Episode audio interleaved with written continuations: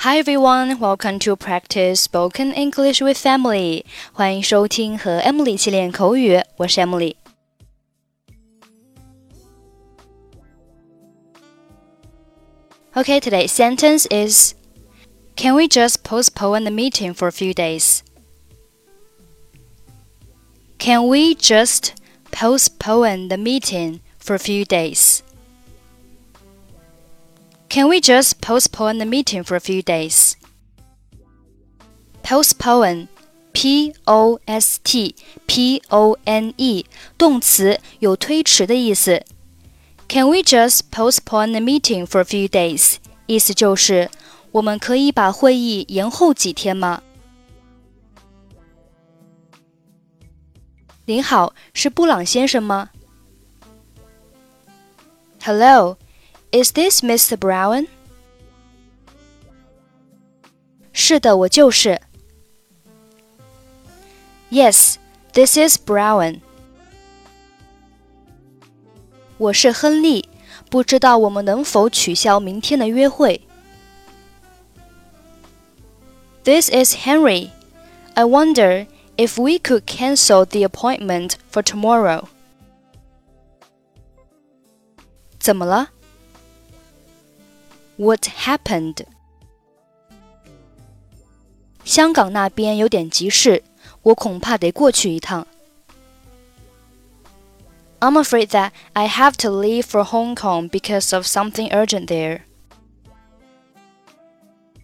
你要在那里停留多久？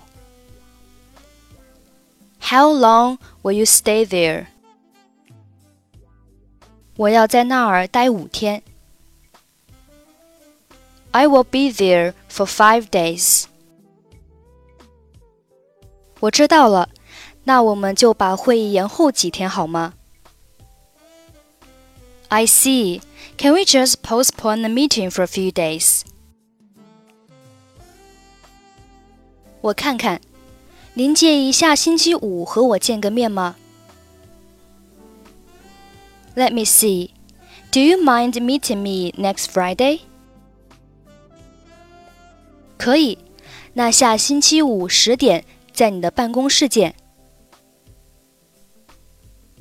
All right, I will see you in your office at ten o'clock next Friday. 真的很抱歉。I am really sorry about that. 别担心，到时候见。Don't worry, I'll see you then. Hello, is this Mr. Brown? Yes, this is Brown. This is Henry. I wonder if we could cancel the appointment for tomorrow. What happened? I'm afraid that I have to leave for Hong Kong because of something urgent there. How long will you stay there? I will be there for five days. I see. Can we just postpone the meeting for a few days? Let me see. Do you mind meeting me next Friday? Alright, I will see you in your office at 10 o'clock next Friday. I am really sorry about that. Don't worry, I'll see you then.